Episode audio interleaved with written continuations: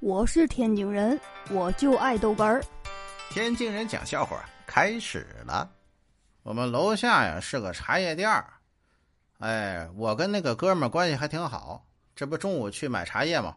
买两千块钱的茶叶。然后呢，付款的时候，我想考验一下他的诚信，我呢就故意多放了一百块钱，哎，也就是我给了他两千一百块钱。这哥们儿接过钱，我就随意的就说：“点一下吧，哎，免得出错。”没想到啊，这哥们儿乐呵呵的把钱揣口袋了，然后说：“哎，咱俩这关系，哎，不必在意这么多，少点能少多少，无所谓的啊。你拿着喝去吧。”哎，我去，我，哎呦我的妈！哎呦我！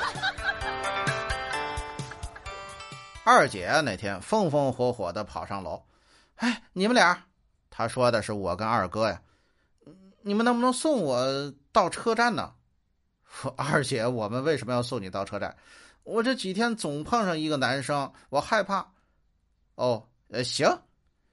我跟二哥下楼，没走几步啊，就过来一个，哎，长得倍儿帅小伙子。我们看，这不是旁边的单位那哥们哥们？他是色狼，他也不至于劫二姐呀。我们正想着呢，二姐过去一把把他薅住了。哎，我俩同事都在这儿了啊。今天你不给我微信，你甭想走！哎，我操，谁接谁呀你？哎呦我的妈！我是天津人，我就爱逗哏儿。欢迎继续收听。